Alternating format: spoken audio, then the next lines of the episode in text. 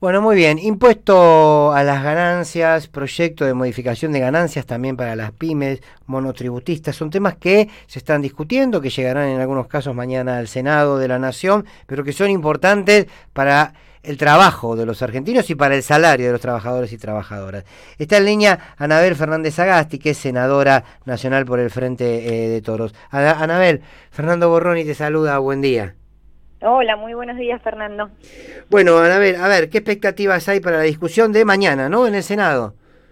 Y muy buenas expectativas porque, eh, bueno, en diputados la oposición también acompañó a este proyecto del Frente de Todos, que es básicamente subir el piso de los, de los trabajadores que pagan ganancias a 150 mil pesos. Esto es lo que significa que la mitad de los que pagaban ganancias van a dejar de pagar ganancias en la Argentina. Eh, creo que esto no solamente es una medida de justicia, sino que también es una medida profundamente económica, porque estamos hablando que eh, los trabajadores, esto, más de un millón doscientos mil trabajadores que van a dejar de pagar ganancias, bueno, van a tener un sueldo más en el año.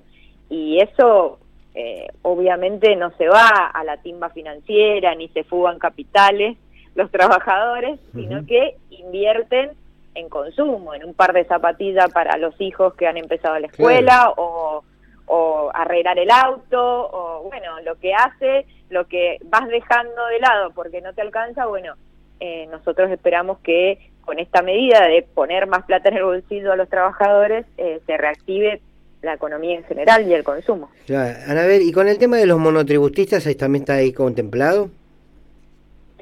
Sí, es eh, en general eh, monotributistas y también en eh, trabajadores, digamos, en relación de dependencia.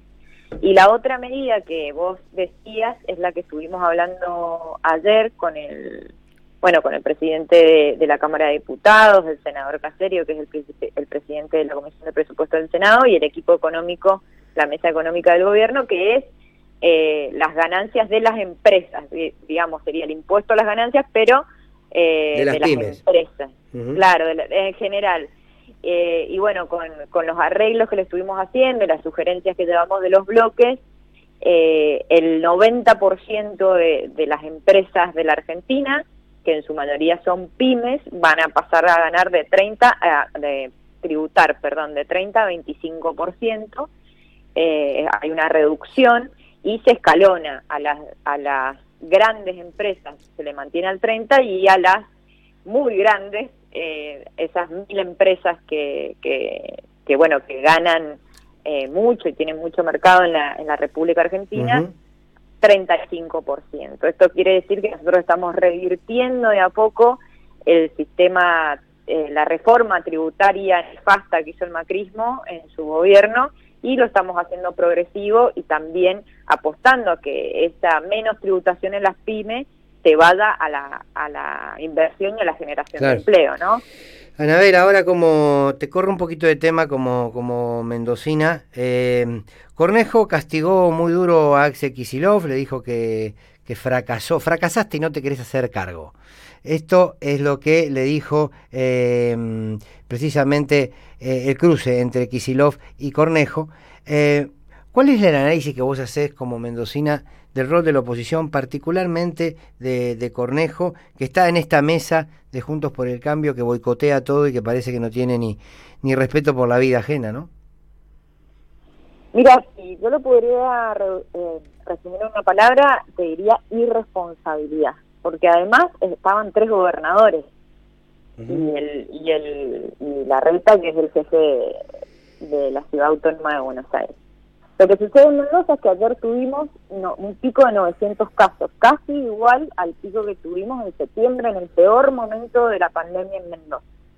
Hoy en el Hospital Central, en el Hospital del Carmen, bueno, en varios hospitales hay cuadras de seis colas en Mendoza para isoparse. Y de hecho el gobernador, junto con todos los intendentes de la provincia de Mendoza, tomaron restricciones el lunes.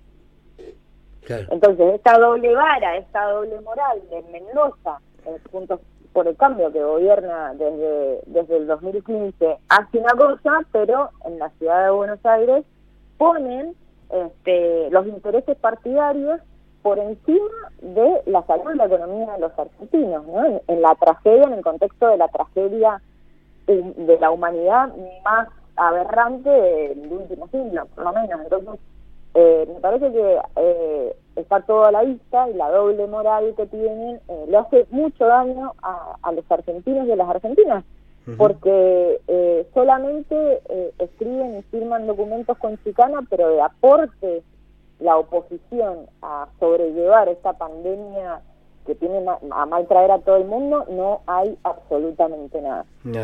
Bueno, te vuelvo entonces a lo del impuesto a las ganancias. ¿Está, ¿Están los votos? Porque vos sabés bien que en diputados muchos de los que cuando fueron gobierno decían que iban a terminar el impuesto a las ganancias, aumentaron a la cantidad de trabajadores para pagarlo y luego se opusieron eh, eh, fervientemente a esta, esta reforma. Eh, ¿Se van a dar los votos en el Senado? ¿Cómo está la situación del poroteo, como decimos?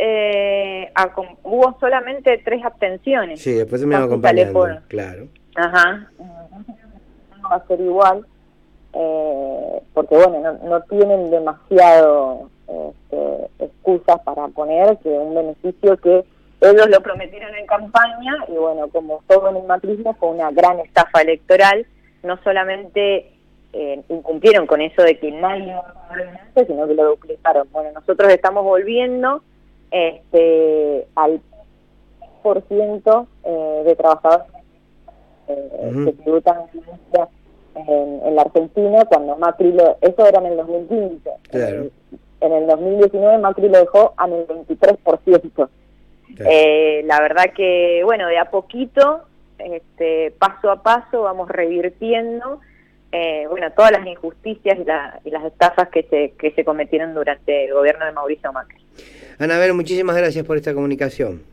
Gracias a ustedes y un saludo grande a la audiencia. Anabel Fernández Agasti es senadora nacional por el Frente.